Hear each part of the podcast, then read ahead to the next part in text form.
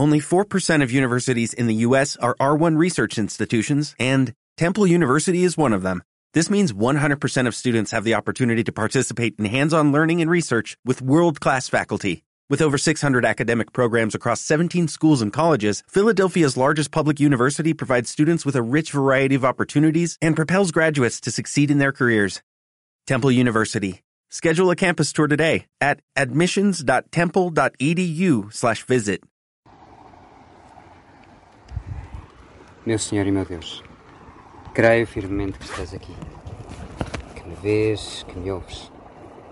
Adoro-te com profunda reverência. Peço perdão dos meus pecados e graça para fazer com fruto este tempo de oração. Minha Mãe Imaculada, São José, meu Pai, Senhor, anjos de me guardem que esteja por mim. Ontem, Senhor, começámos a ler uma pequena história da Bíblia, que termina hoje. E gostava, Jesus, de falar contigo acerca dela. É a história de Ruth, uma história muito bonita, mas tão simples. Não tem perigos, não tem aventuras, nem tentações, nem prodígios ou milagres. É uma história de família. Tem a beleza daqueles relatos em que a avó, em que a avó nos conta como conheceu o nosso avô e como tudo aconteceu. Só que nessa história, que costuma ser eh, tão emocionante e gostamos tanto de ouvir, o que se narra agora na Bíblia é como a avó te conheceu a ti, Senhor. Ruth é a bisavó, nada mais, nada menos do que o grande rei Davi. Um rei santo com quem o Senhor fez uma aliança especial e prometeu que da sua descendência nasceria o Messias. Nascerias tu, Senhor. Mas Noemi é estrangeira. Perdão, mas Ruth é estrangeira.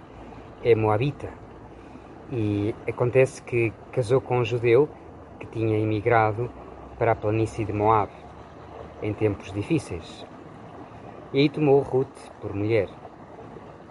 Este homem vai morrer cedo, não sabemos como e porquê. O certo é que Ruth fica viúva. E a sogra, esta sim chama-se Noemi, diz-lhe que, que volte para casa, para a casa dos seus pais, que volte a casar porque é jovem Aliás, a sua cunhada também enviou e fez o mesmo. Tem a vida pela frente, nada obriga a permanecer naquela casa e, e com ela. E, e Ruth vai responder algo incrível.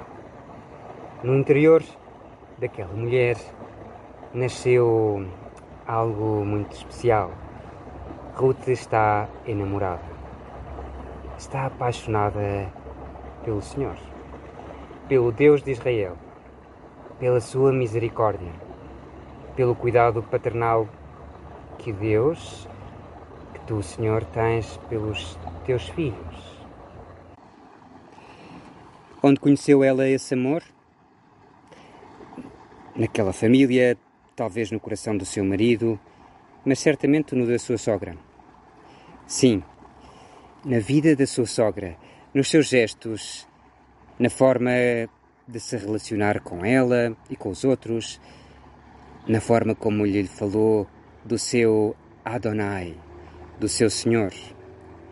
Por isso, quando Noemi, a sogra, lhe sugere que volte para a sua casa, para a casa dos seus pais, para os seus costumes, para os seus deuses, ela responde: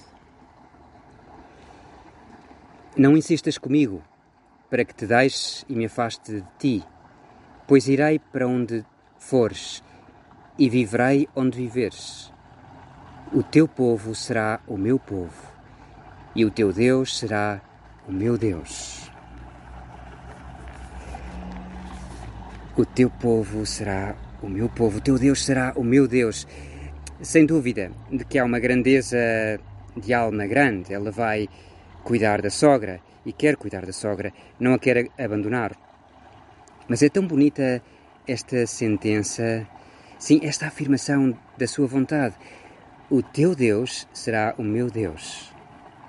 Ruth irá depois casar, casar de novo, já na terra do Senhor, em Israel, volta com Noemi e aí vai desposar eh, e terá um filho que será o, o avô de David.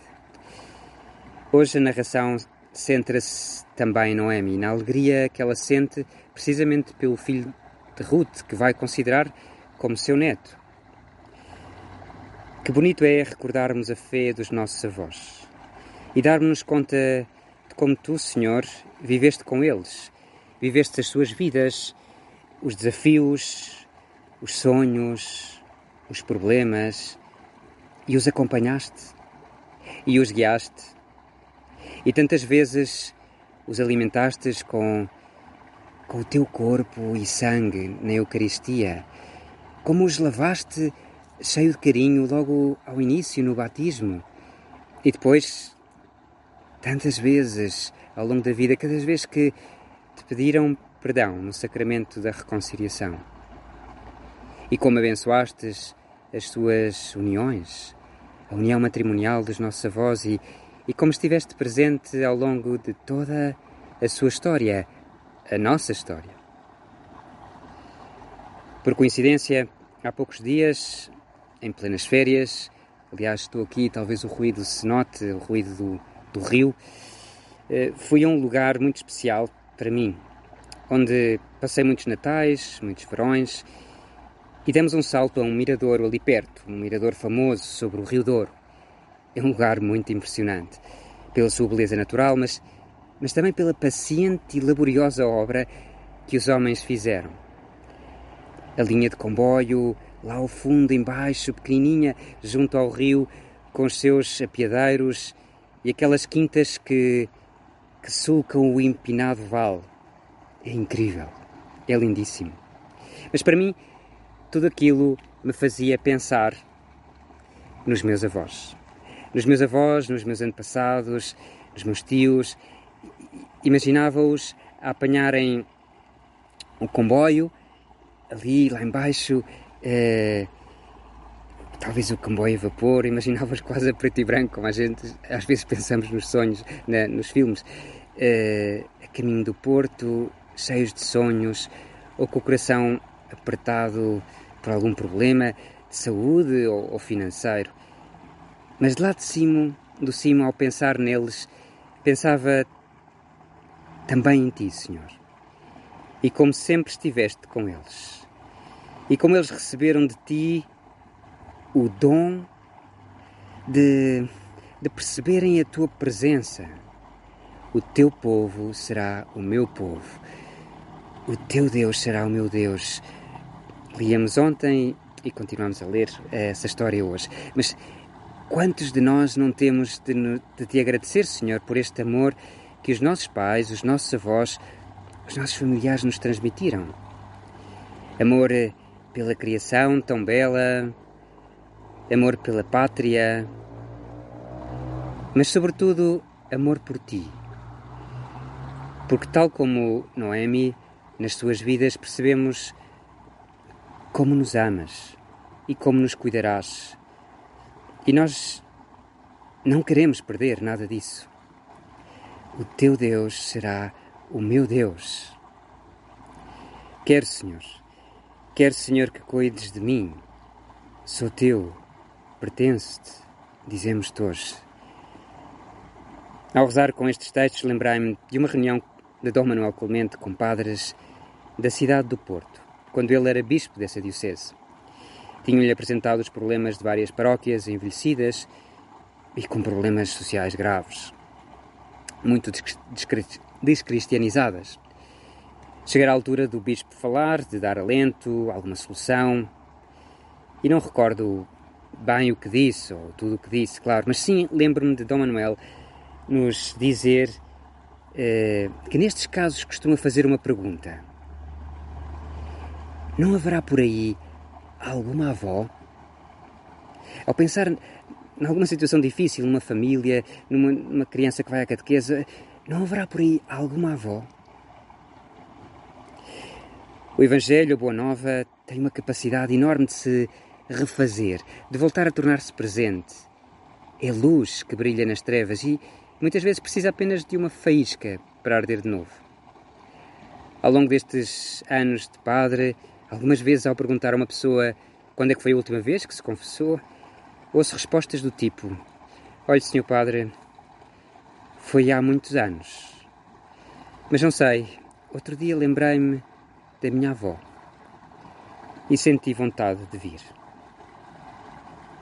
Naquele mirador de São Salvador do Mundo, olhava ao meu redor e via santuários, ermidas, igrejas, cruzes, no cimo de todos aqueles montes que se avistavam, à medida que iam ficando pequeninos, pequeninos no horizonte.